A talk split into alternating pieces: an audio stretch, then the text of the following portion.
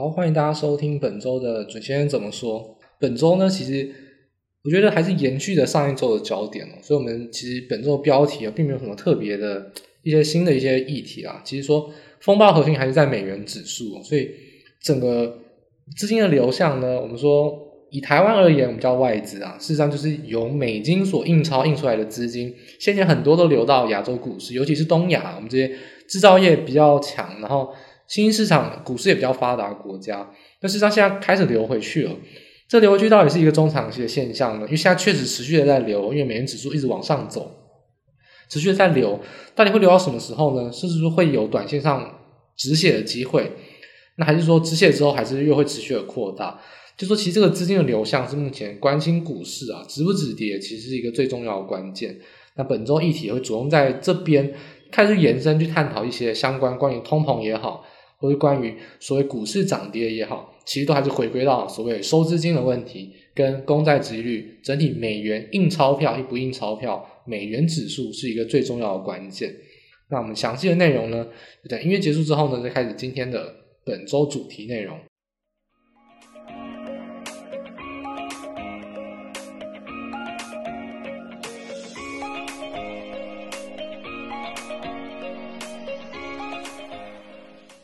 那先讲美元指数之前哦，那其实我们还是要先讲一下，其实整个国际的经济啊，那观察到所谓的美金，那美金计价的商品有什么呢？诶，我们还记得有跟大家讲过，你只要想到美元跌或美元涨，就一定要想到一件事情，就是原物料会跟美元走反向关系。大宗原物料都是用美元计价的，那基本上美元涨，很容易呢就有原物料商品就会有跌哦，所以你去看说。而最近的贵金属啊，其实都涨得不大，甚至还有跌价。一部分呢，当然是来自于说中国的需求影响；一部分当然来自于美元指数的下跌，美元指数的上涨。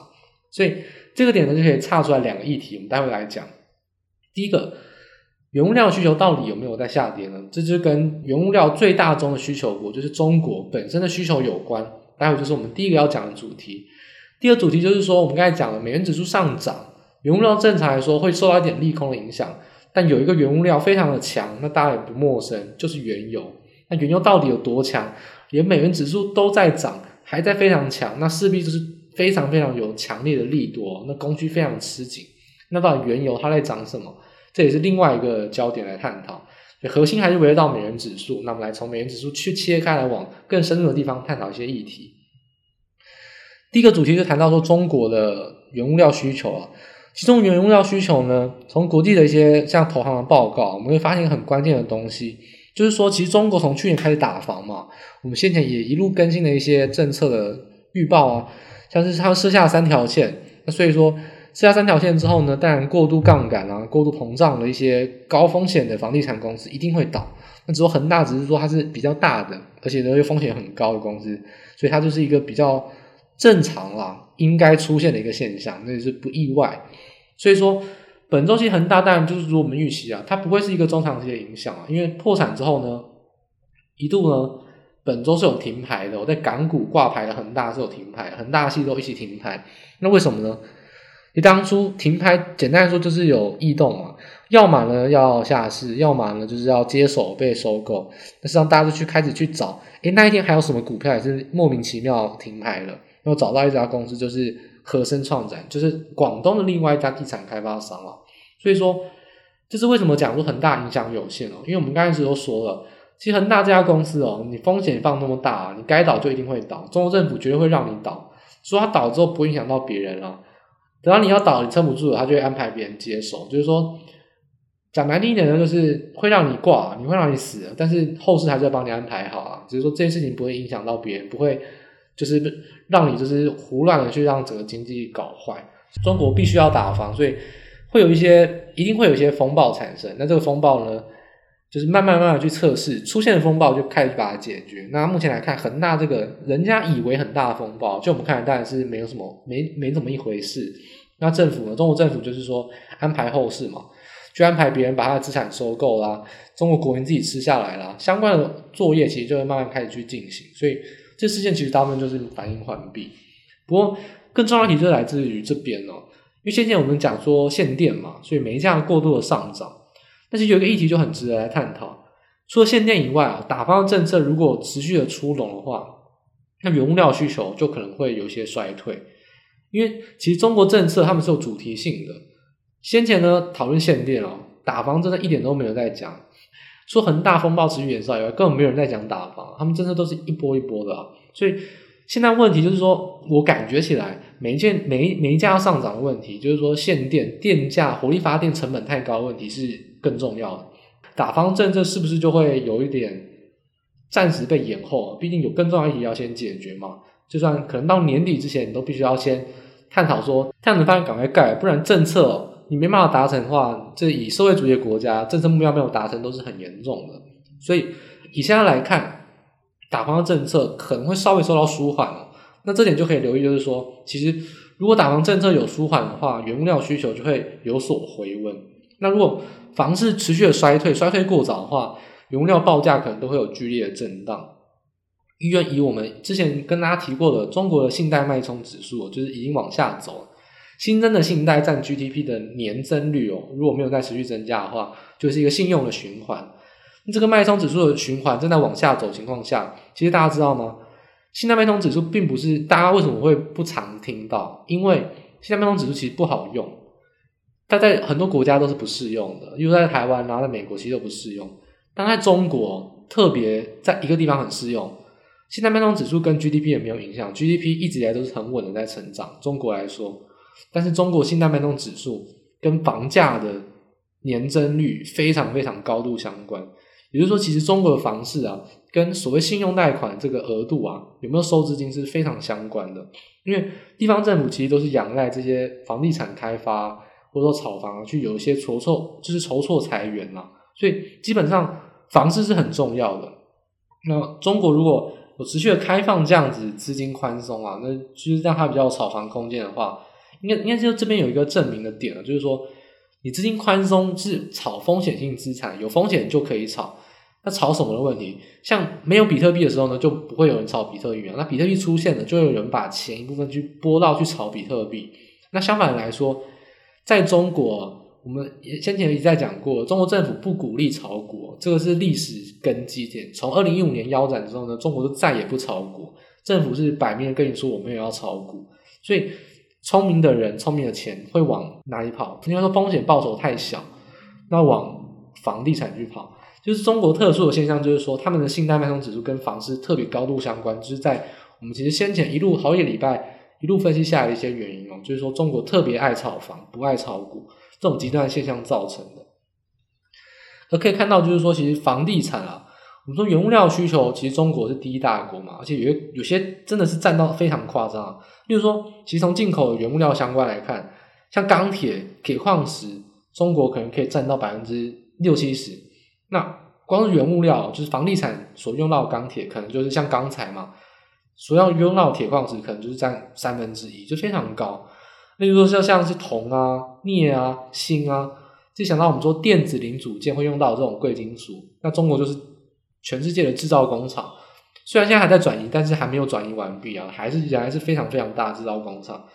这些电子的零组件用到了像铜啊、锌啊、镍啊这种贵金属，其实中国需求也都是占整个贸易总额大概是全球这些贵金属贸易总额大概都一半。也就是说，其实中国需求真的是影响到原物料非常非常的深，所以呃，大家可以关注一个点，就是说，我们一再的强调限电的议题呢，二零二一年哦，到二零二二年的春天，应该都会是持续的焦点。那如果这是持续的焦点情况下，打方政策就会有可能有所的被压抑了，就是不要不会有这么多呃过度激进的政策。那房市如果没有这些政策去干扰的话，应该就会比较和缓一点。那原物料需求照理来说，应该就会比较和缓，就比较被受控制。所以说，你关系到全球的 PMI 指数，应该也就不会下滑这么快。所以这整体影响就是说，如果中国政策一步一步来，那先解决电的问题，我也觉得电的问题比较重要。如果如果我是政府，我也会先解决电的问题啊。打方政策可能就会暂时暂缓，因为毕竟已经有打，已经打从去年底开始打到现在，已经有打了，不用再这样打下去了。照理来说。所以，打方政策在中国来说，应该会是暂时的暂缓。那对原料需求或中国整体的经济，应该会是稍微比较控制的迹象。所以，这点就是大家可以对原物料有一些看法，就是说中国的房市其实影响原物料非常深的。这原物料走势啊，因为美元指数的走升又在下降。那如果中国的房市是有稍微控管情况下，那至少少一个利空。那对原物料的报价，可能或许来说就是会有比较一个逐底止跌的机会啊。因为大家知道，其实除了原油啊以外，很多化工产品也在暴涨。那贵金属，大家讲到黑色金属啊、铁矿石啊、钢材等等，或有色金属啊、铜、镍、锌等等，其实也都是涨，就非常止跌，非常止跌但也止涨，就震荡了非常久。就这种原物料报价会不会有一波走势呢？其实还是看中国政策的相关，这一点就是大家关心通膨行情啊，关于原物料，其实可以从中国政治方面去着手，或是一个更得心应手，也是比较事半功倍一个角度。因为毕竟中国需求就占全世界一半，那这种贸易需求庞大的国家，你分析一下政策，分析完之后呢，可能就对整个报价的行情会有比较明显的了解。这是一再告诉大家，如果你要做传产类股，或者原物料类股。甚至说，其实你真的应该做的是原物料期货啊！真的要投资原物料期货，对中国政策很了解的话，会是有利可图的。否则风险都会是非常大。这点就是一个比较经验谈，告诉大家说，关于原物料报价部分，中国政策影响非常大的。政治的敏感度跟政策解读能力，其实这种其实确实还是这个比选股还难啊！这个真的凭老实讲，那这个就是大家会特别需要关注的一个部分。那刚才讲完是原物料部分啊，其实另外原物料就讲到油了。那油这这周的一个新闻就是 OPEC Plus 开会了，礼拜在礼这礼拜一啊，我们说八七六五四嘛，礼拜四呃四月十月四号礼拜一，他们是在这个时候呢公布他们的会议结果，出乎意料，就是说每日增三四十万原油供给没有变。原本预料说会从每日新增四十万变成增八十万，但是竟然没有新增，还是维持四十万。那这个结果就不意外，就是说什么？既然出乎预期的供给没有增加，那价格当然就是飙涨。像西德州原油是七年新高，那布兰特原油就更不用讲了，之前是三年新高，现在已经是突破八十元到八十二元以上。所以这种美国啊。一直在喊话说：“哎，拜托，不要再油价不要再涨了，因为我们现在讲过去看美国通膨数据，去看 PMI 啊，看 CPI 等等，都是能源在作怪。其实很多商品都没有真正涨很多啊，都是油很贵，或者交通成本这种运输成本跟油很贵。所以美国一直在喊话，但其实美国喊话，中东国家也不会理你啊。美国在中东唯一的伙伴是谁呢？就是沙乌地阿拉伯嘛，他的好朋友好麻吉。”他跟阿沙利阿伯喊话，但沙利阿伯竟然没有理会，诶，这像样吗？对不对？你当美国最忠实的小弟，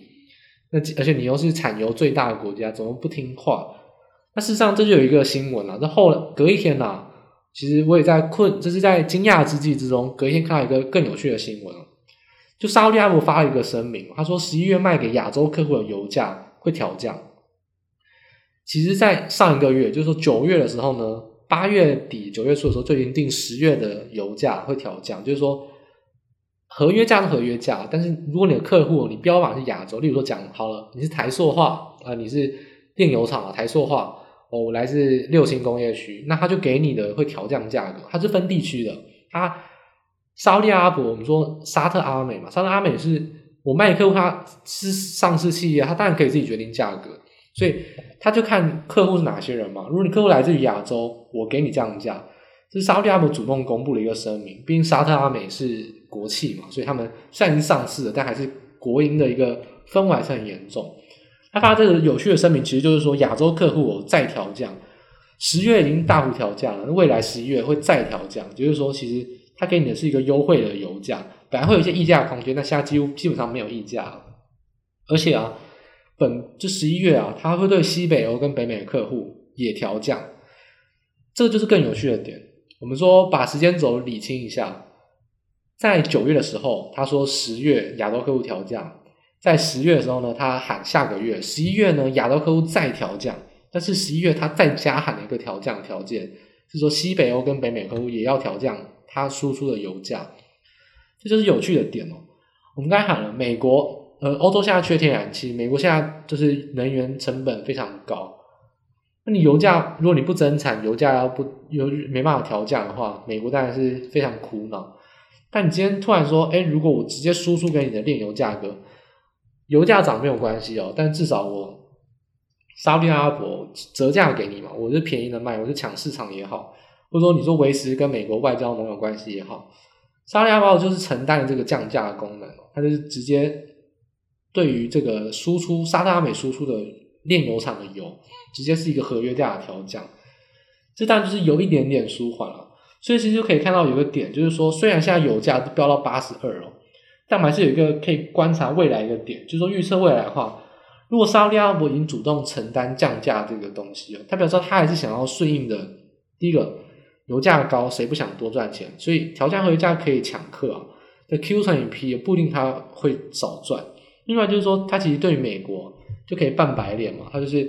啊，不好意思的，我就没办法油价真的调降了，没办法顺利增产，但是呢，我就是维持外交盟友关系，我就给你一些优惠。好像沙特阿拉伯确实还是维持这个比较好的关系，就是说一旦有这样子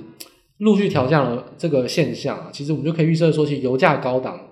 确实就会进入到一个瓶颈。我觉得后续要再上涨机会呢会比较有限，因为其实还有一个很重要的点就是说，其实简单油这种东西嘛，炼油产油国没几个啊，炼油厂都是大型的也没几个，这几个 player 其实很固定的情况下，供需就是决定。非常明显的一个关键，需求增加没有错，但是变动不会太大。真的变动太大的是供给。那供给很简单啊，产油国增产，那供给增加，价格就平定了嘛。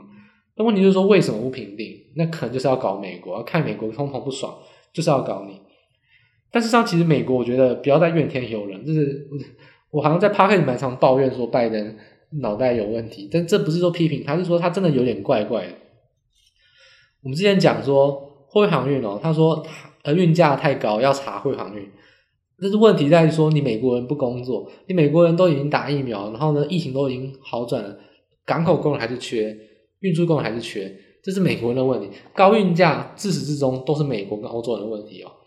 亚洲商赚，欧洲商也赚，只要是货柜商都赚，但事实上问题来自于欧洲人跟美国人。亚洲一直来都是港口都是顺畅的。你说中国封港口，疫情封港口，都几个礼拜内迅速就清零，赶快再重新上线，从来没有像美国拖到现在还在塞港的。这个问题绝对来自于欧美哦，这是他们欧美的人民自己不要讲懒惰，他们疫情严重，确实复工很慢的原因。现在讲油价其实一样，你就美国不要再怪别人了，一直讲好像 OPEC+ 不增产。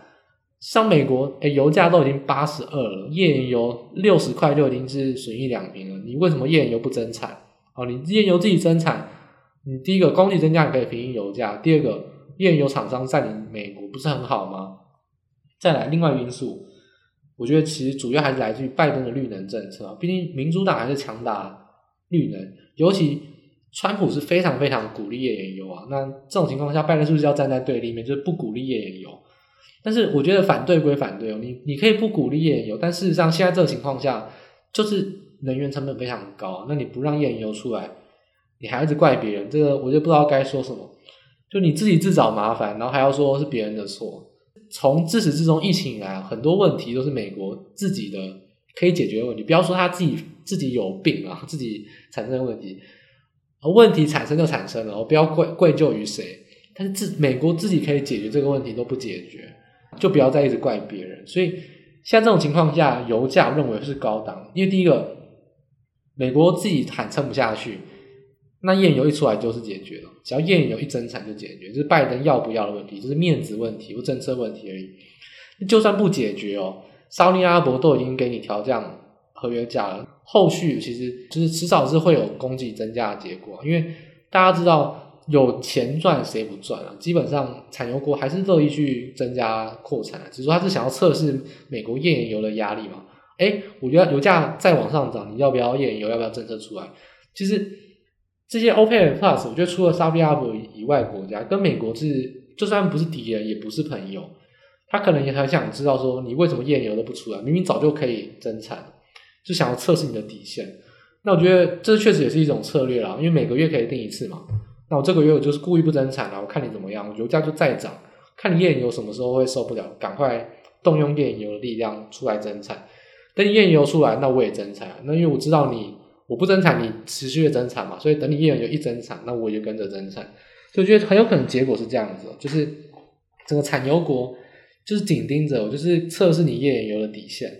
那美国呢，到底愿不愿意为了政策上的考量，去稍微呃撇除掉面子问题，就是开始去转向页岩油，至少寻求油价上、能源上的稳定。这点就是在未来哦，原物料成本上的一个重要关键。所以我们说贵金属，其实我觉得跌价有限。再来就是说油价涨这么多异常现象，所有原物料都在跌，油价独自一个涨。因为油价和相关原物料确实要小心，就是说油价涨幅确实是后续是有限的。从我们刚才一系列的分析。比较从政治外交上，大家可以从这种国家跟国家之间去做一个赛局上的博弈，可以观察到一个点。所以结论来说啊，我们刚才分析的就是说美元指数所带出来的原物料啊跟石油走势，那可以看到就是说，其实如果原油报价上涨有限的话，通膨应该就会比较支撑了。那通膨有支撑的话，其实相对来说就周资金就可以不用收这么快，因为通膨比较有限嘛。就说其实现在。美元指数挡不住，就是因为大家觉得通膨很高，所以资金会越收越快，所以美元指数呢就所有钞票印出去的钞票就赶快汇回来成为美金了，因为怕要收资金。所以现在的最核心核心的情况就是美元指数如果挡不住的话，你现在就算我说美股好了，你低不过低嘛，有反弹，但是呢一样都是多方趋势有守住，但都不再有强弹。这就是所谓国外现在很流行在讨论一个点。就是要 buy the dip，buy the dip 就是说跌深买进啊，你只要大跌，我就是抄底买。法人很常就是这个点，这个观点。比如从去年 Q 以来哦，华尔街脑袋正常的投资人啊，呃，法人啦，基金经理人都是 buy the dip，就是只要跌超五趴我就买，跌超十趴就是出清，呃，就是满仓全买。现在这种情况下，资金如果美元指数挡不住的话，这种跌升我就要买的策略很可能就会停止。也就是说，法人资金如果没有在这个情况下一直去抄底买的话，那你每一次的跌就不再有强弹哦。那就是说，因为法人没有积极的买嘛，那大家就是慢慢换手啊，就是会慢慢慢慢的缓涨反弹。因为如果多方趋势没有守住，终究是会有反弹，但是急弹还是缓涨的反弹，这就是重点。反而如果因为担忧资金收回，其实重点不在说股价会跌，重点在于说反弹的形式会改变。这点是我觉得。呃，我觉得我这周 podcast 跟别人讲的比较不一样的一个点，就是说我先前一直在讲跌升呢会反弹，而且我很要求要急弹，很多人都说哦不要要打第二只脚，或者说什么跌升之后呢筹码要稳定的换手，慢慢涨上去。我每一次都讲不是哦，只要一点你一定要急弹，急弹才有办法站回所有均线，才有办法再创高。跌深在这种资金行情泛滥情况下一定要急弹，如果没有出现急弹啊，那是问题就非常大。我觉得现在的问题就在这边，多方趋势还是守住的，就是说没有什么过度破底下跌的理由，这是没有错的。就是说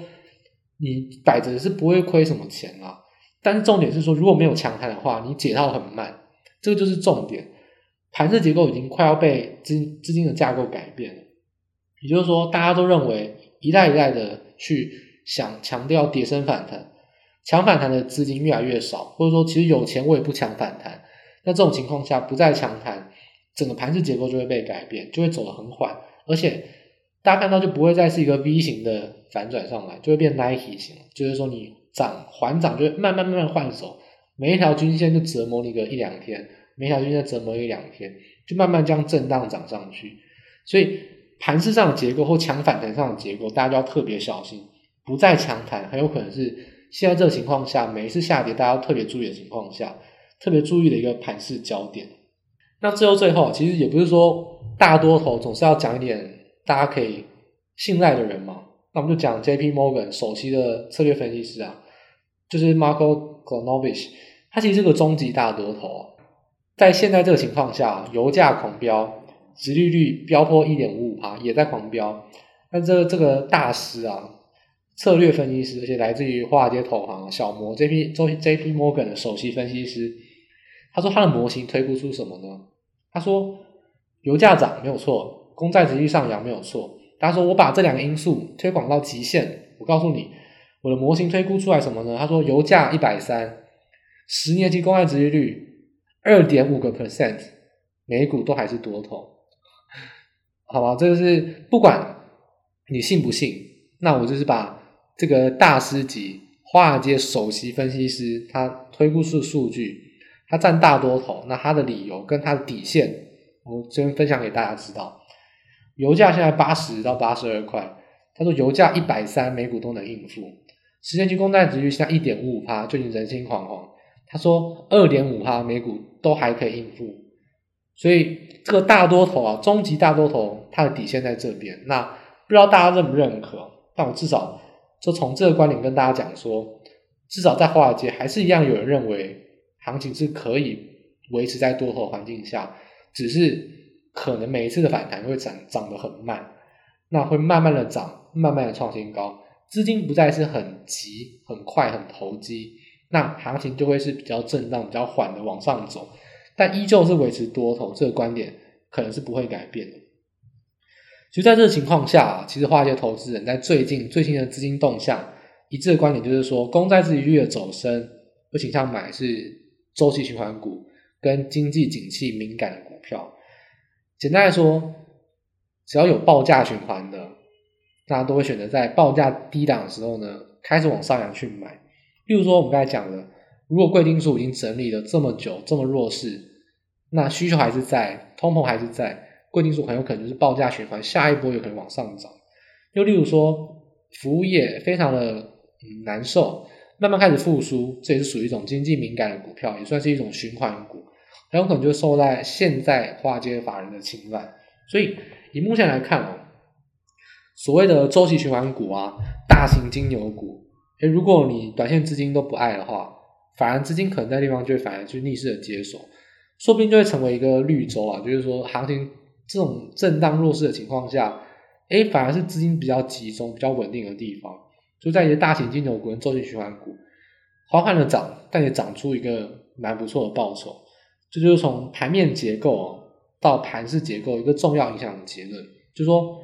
盘面结构其实维持到就是说很有可能周期循环股会领涨，而且跌升反弹就不会再涨这么多，因为毕竟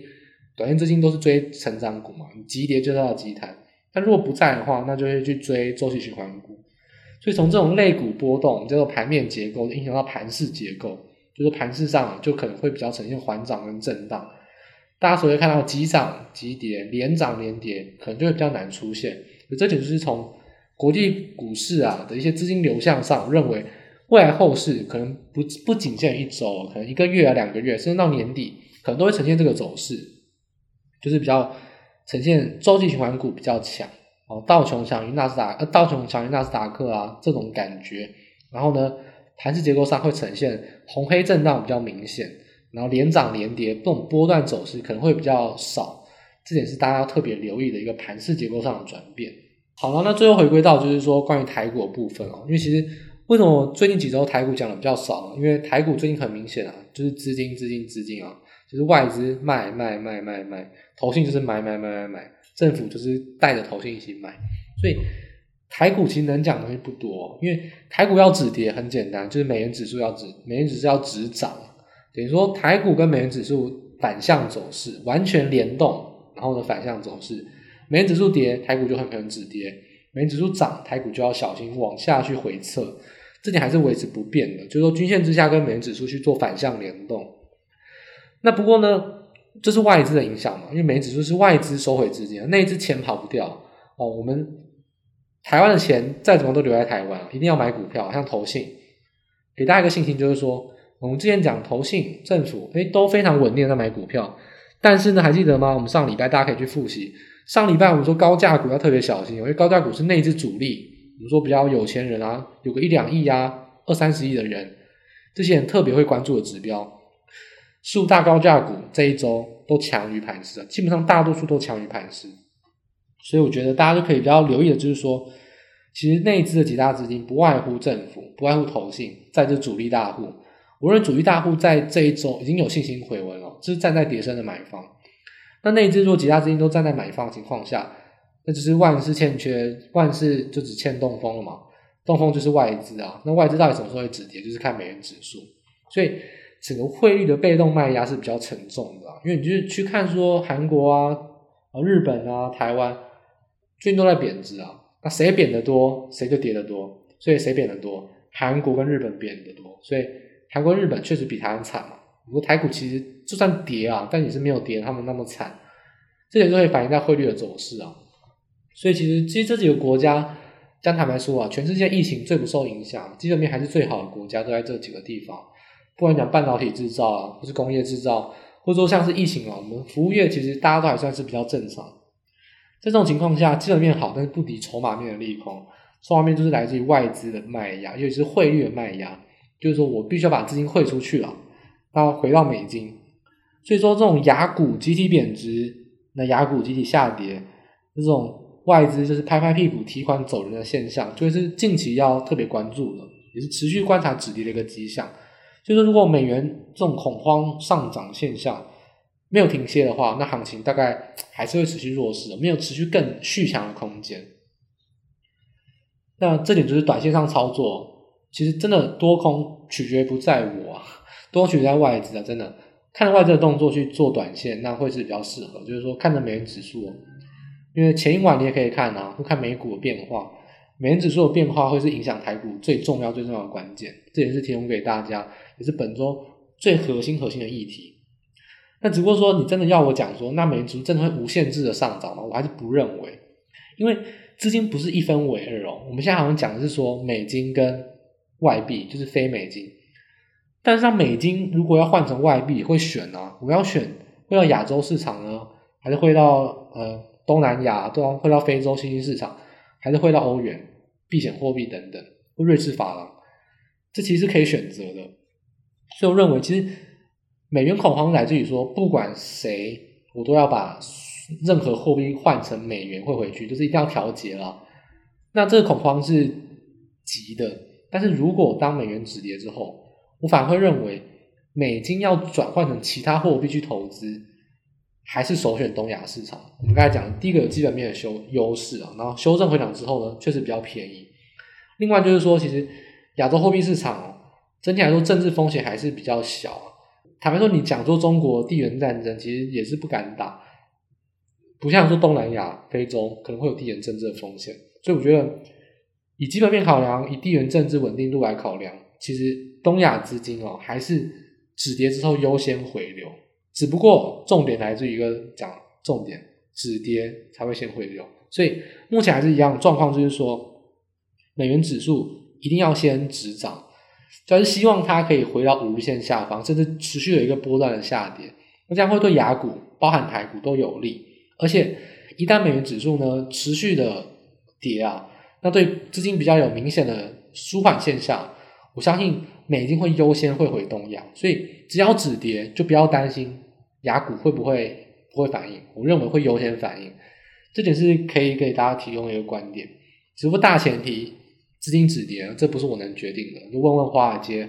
问美国人什么时候要停止把 台股当提款机了？这点真的无法，内资已经尽全力在买。那我也认为呢，呃，亚洲市场、东亚市场是优先首选标的。那只不过外资不领情，短线在还是会有所震荡。一旦资金有所回流啊，回流到台湾，回流到亚股市场。我认为亚股还是会表现的比美股跟其他股市更强，所以这点就是大家可以在，这可能不会这么快，一两礼拜甚至一个月有一个转折点之后呢，一旦资金有明显的止跌迹象，我觉得资金还是会优先回流到东亚，表现上一定还是会有可期的空间啊，这点是可以提供给大家做参考。不过大前提就是资金什么时候要止跌，这真的是无语问苍天啊，就是问外资吧。他们什么时候要止跌呢？这真的是内资身在台湾的投资人、法人机构、专业机构都无法去做评断的一个空间，真的是只能观察数据，走一步是一步啊！这我们没有主动决定权啊。所以整体而言呢，目前台股啊是低不过低啊，我们守住了这个低点。那以周 K 来看，是守下一个长下影线。不过一个重点就是说，其实我们上升趋势是跌破的，而且刚好反压。也就是说，其实刚好跟我们国际股市看法一样，国际股市很有可能不再出现强弹，台股每一次的急跌都是直接强弹，站回所有均线，不例外哦。八月那次也不例外，也有站回所有均线。那我这边就可以直接比较嗯大胆的预告，就是说这一波我还是看好会反弹，但是震荡反弹，我认为不会站回所有均线，因为会呈现这种 Nike 型的环涨。那这种不会站回所有均线的情况下，强反弹。就不是说我抢，不是说我抄底抄在最低点就可以爽爽过。而你抄底抄在最低点，你要等两个月才会解套，那你还是可能要搭配上短线操作，就是要这种换股。我抄，我再抄，我再换底抄，我就一直换股操作，这样子会比较适合。像以前这种，比如说五月疫情利空，疫情低点，我就是 all in 了。我买了之后呢，就是放到八月稳赚，确实啊稳赚了。主持人当时也是这么操作，也是非常的觉得很开心。那现在来说，绝对不会有这么简单的机会。现在你要抄底抢反弹，抢了之后你就要轮动操作要出，不然的话你就要摆很久。所以现在说，有一个说法说，要么短线投资，要么长线投资。我我认同这个看法。如果你摆长的话，那你摆两个月、三个月，跟摆五个月，你不会有差。你中间是一个长期投资，所以你 OK。但如果你是要摆波段一两个月，甚至三四个礼拜，我觉得这就是可能需要考量一个点，不会有这么舒服的行情。那你不如你要做短，你就做够短，那就可能是在短波段上，可能两个两天呢、啊，甚至隔日冲三天，换股换股换股，一直换股，这样子去操作可能会比较有机会一点。所以这点就是目前。对投资人比较不领情啊，也比较嗯不好的地方。做长，嗯，投资人没信心，然后钱不够；做短，没有技术，或是没有时间盯盘。确实，现在就是一个行情对于散户极度不利。那你刚好，反而为什么要知道对散户极度不利呢？因为想要把散户资金洗出去的一个时机点嘛。所以这样来分析来看，这个推论就是还算是比较有逻辑啊。所以我觉得。不管怎么样，操作方向上，大家就是可能要真的要往这两个方向上移动，就是要么你就选好股票，下定主意买长买长线了，就真的是要摆着，有信心买长线；要么你想要有稳定获利，那就做短线换股操作，不断不断的换股，不断不断的去停利停损停利停损，去滚出获利，